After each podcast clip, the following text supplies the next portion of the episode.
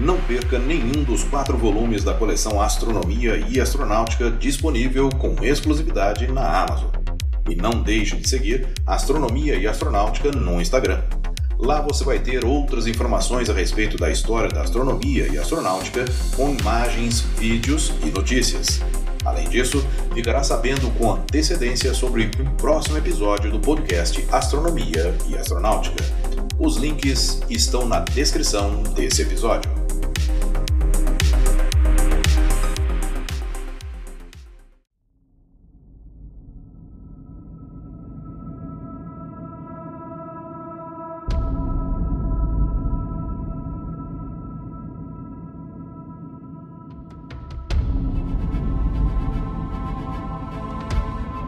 É um dos objetos celestes mais conhecidos do catálogo Messier, tendo 500 vezes o diâmetro de nosso sistema solar.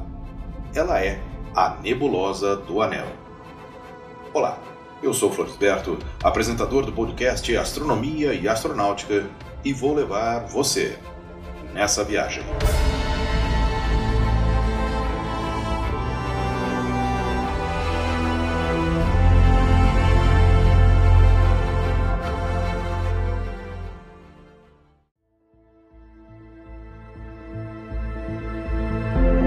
A nebulosa do Anel, também conhecida como M57 ou NGC 6720 no New General Catalog, está entre os mais notáveis exemplos de nebulosa planetária, tendo sido descoberta por Antoine Daquier de Pelepois em 1779, poucos dias antes de Charles Messier redescobrir o objeto independentemente, descrevendo-a como uma nebulosa ordinária, mas perfeitamente definida, tão grande quanto Júpiter, no que diz respeito ao diâmetro aparente e parece-se como um planeta tênue.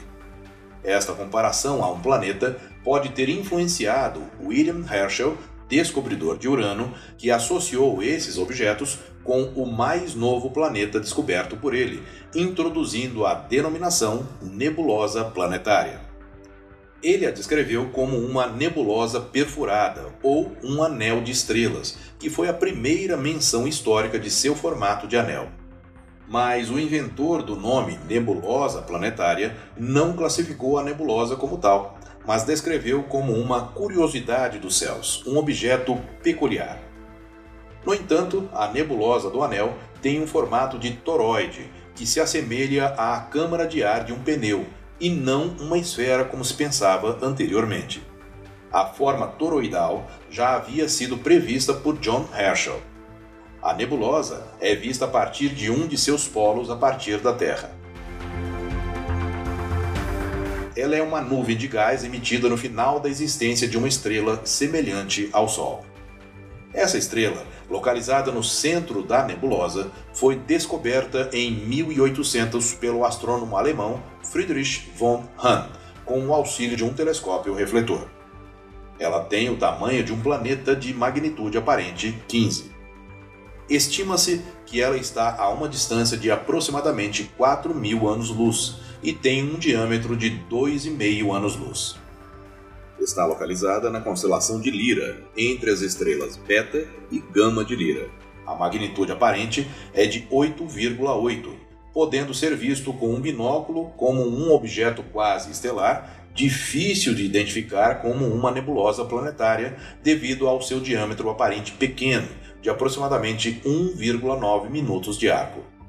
Como referência, a lua cheia tem 31 minutos de arco. Em pequenos telescópios amadores, o anel fica evidente a partir de um aumento de 100 vezes. Em instrumentos ópticos mais potentes, é possível identificar a cor esverdeada. A taxa de expansão da nebulosa é de 20 a 30 km por segundo. Já a nebulosa, como um todo, está se aproximando da Terra a uma velocidade de 21 km por segundo, ou 75.600 km por hora. Eu sou Florisberto, produzi e apresentei esse podcast Astronomia e Astronáutica. Até a próxima viagem.